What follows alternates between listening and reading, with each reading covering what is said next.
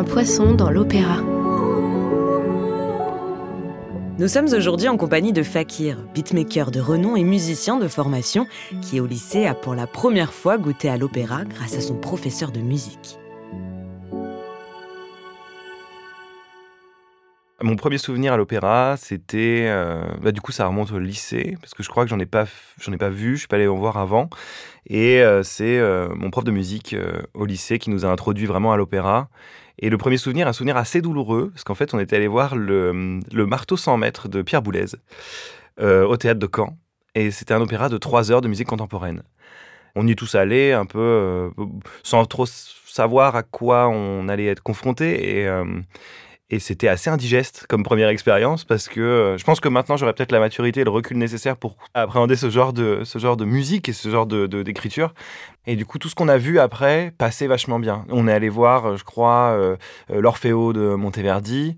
et puis moi, le, le, highlight un peu de mes expériences à l'opéra, c'est le Don Giovanni de Mozart. C'est assez, assez comment dire, bateau, mais en soi, mais c'est, ça a été vraiment, c'est un, un chef-d'œuvre quoi. Et puis ça a été vraiment une grosse claque musical, esthétique, de, de spectacle, quoi. C'est un opéra que j'ai même ensuite regardé en DVD avec plaisir, tu vois, avec les grands-parents et tout. Je dis, c'est, c'est l'occasion. Et puis de connaître un petit peu son opéra, ça fait un peu, tu frimes un peu auprès des grands-parents, ça, fait plaisir.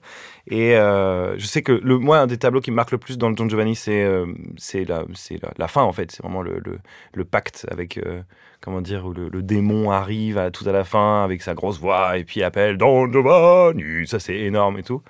Et, mais mon, mon air, ma scène préférée, ça reste celle de, de euh, Leporello, le, le valet de, de, Don Giovanni, qui annonce à sa femme toutes les conquêtes qu'il a eues dans des différents pays. Et c'est un air qui est très drôle, très léger, qui est presque un peu pop, qu'on pourrait écouter comme ça avec plaisir. Moi, je l'écoutais sur la route là en arrivant, justement pour me. Je révisais un peu mes fiches, tu vois. Et, et c'est vrai que c'est un truc archi, c'est un tube, quoi. L'air de Leporello dans, euh, dans Don Giovanni de Mozart, c'est un truc qui me qui reste vachement dans la tête et puis qui est, qui est, euh, qui est un air que j'adore quoi. Je ne saurais pas le chanter comme ça. Enfin, je sais pas, pas j'ai pas travaillé, j'ai pas échauffé ma voix encore, donc je, ne pourrais pas faire ça maintenant.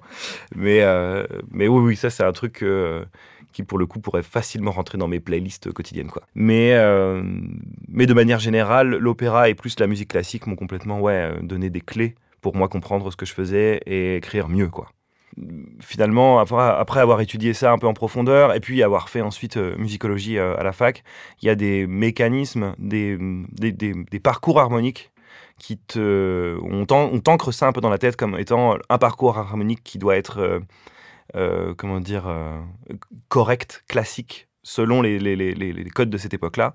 Et c'est des choses que je réutilise dans ma musique presque par réflexe en me disant bon bah voilà il faut pas trop que je fasse de quinte parallèle ou machin ou des parcours mais c'est très voilà ça reste du solfège pur et dur quoi.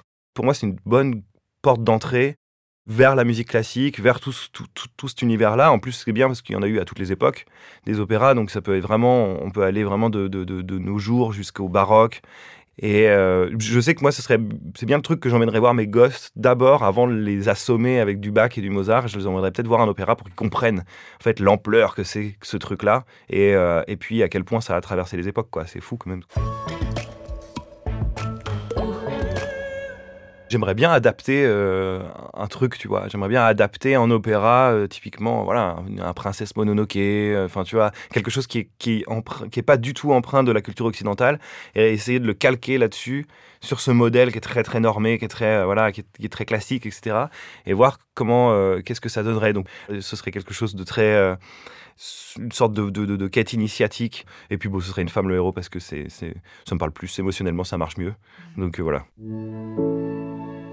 Merci à notre invité Fakir. C'était Haut comme un poisson dans l'opéra, avec l'Opéra national de Bordeaux et Radio Nova, un portrait de personnalités et de tout ce que leur inspire l'opéra.